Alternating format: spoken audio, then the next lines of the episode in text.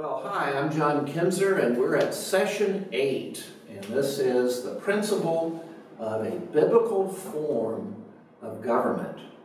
Uh, we're specifically talking about civil government, and if you remember, government is anything that controls, directs, regulates, or restrains anything else.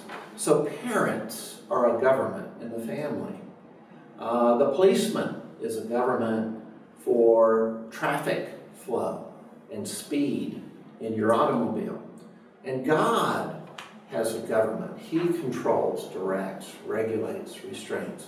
But we also have civil government oh, that passes laws, that uh, has uh, maintains order in the uh, culture that we live in. So civil government is an important thing. And what, what would be a biblical form of government? Well, right now you're seeing a foundation. And this foundation, as we talked about last uh, time, that a foundation of a building is very, very important. You can see this foundation is in place, and you can see how big it is. You see how deep it goes. Because a foundation will determine how well that building stands. And last time, in, session seven, we talked about the two buildings that were built. Both were built, and both got the same storms, the same storms, the same stresses, the same, the same uh, difficulties hit both buildings, wind and storm, and it, they were shaken. But the one that was built on a rock stood. And we talked about that this last week. So we think about America, and we think about uh, many times uh, people think about America's civil government. And America's civil government allows for liberty and allows for freedom. So I think it's probably important to define what is America's form of government.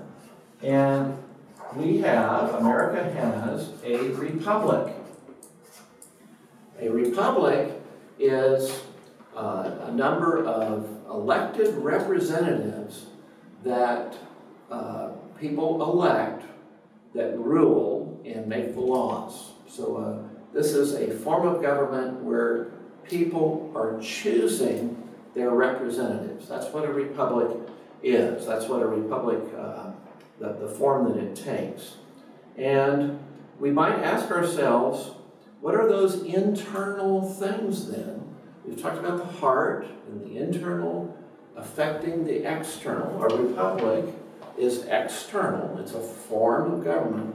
What are those internal uh, ideas, the internal uh, traits that are needed to support a republic. What does the foundation need to be to have a republic? Well, I think there's five really important traits.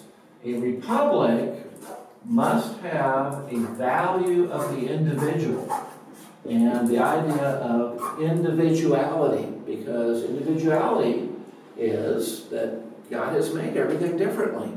He values things that are different.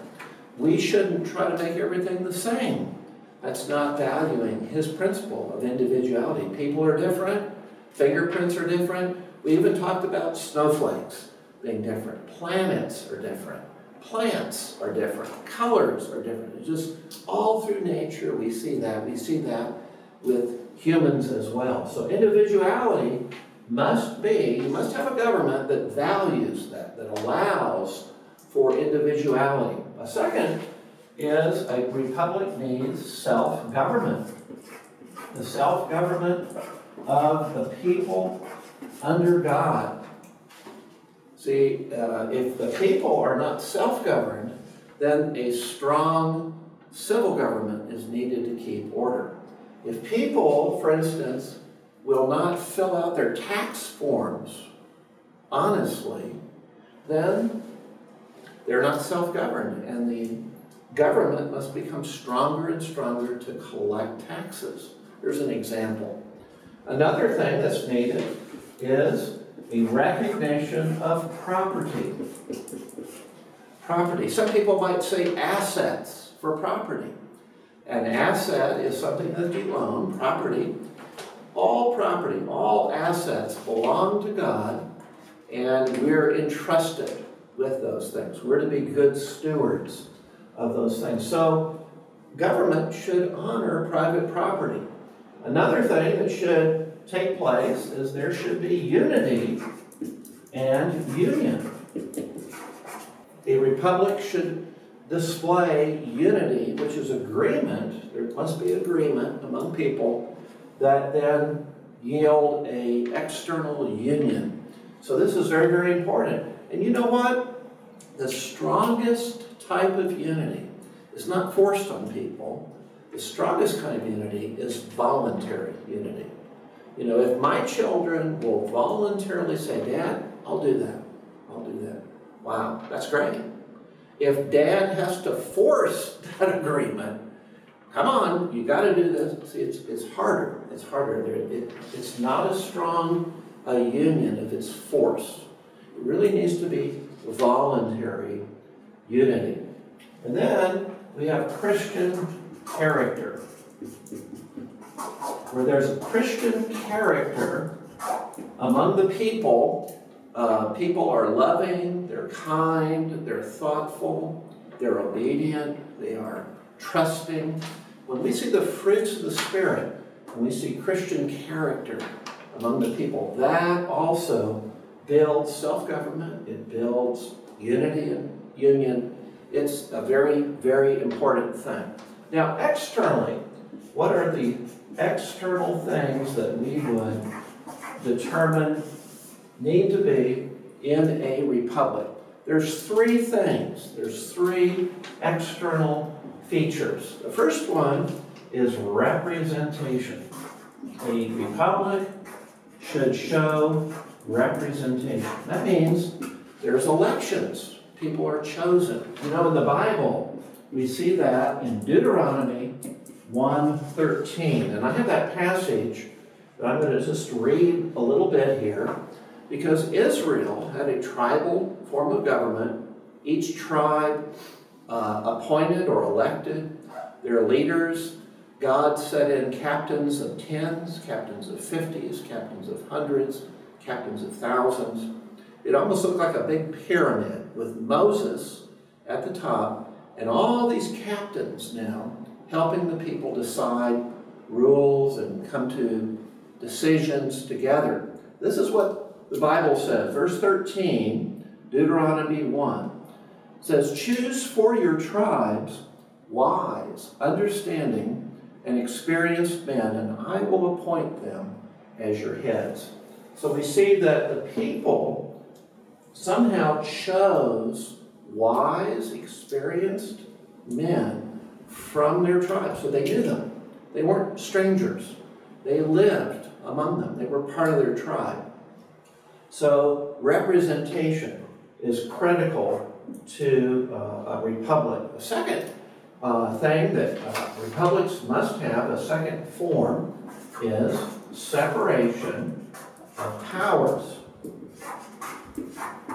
Now, in America, this takes the form that all power in government is split into three branches. So I'm just going to write down three branches of government the executive branch, the legislative branch, and the judicial branch. And so those branches, because they're split apart, they guarantee that all the power does not rest on one person.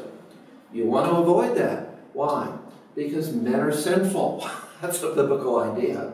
And men will abuse power. They get power and they abuse it. They will take advantage of their station. So divide power into three branches. The third uh, feature of uh, a republic is federalism. Federalism is a separation of government into levels of government. We might think of a pyramid, and that's the people down here, and the governors uh, people of local government, county government, state government, national government, different levels, and each has their own jurisdiction. Each has their unique responsibilities and duties that they do. So again, power is divided. It's very hard for one person to dominate the government. And that is a biblical idea, and that will help you maintain a republic. So we have representation, separation of powers, and then federalism, where power is divided into levels, as well as three branches within each level. So there's a division of power. Well, God bless you as you study and as you apply these ideas.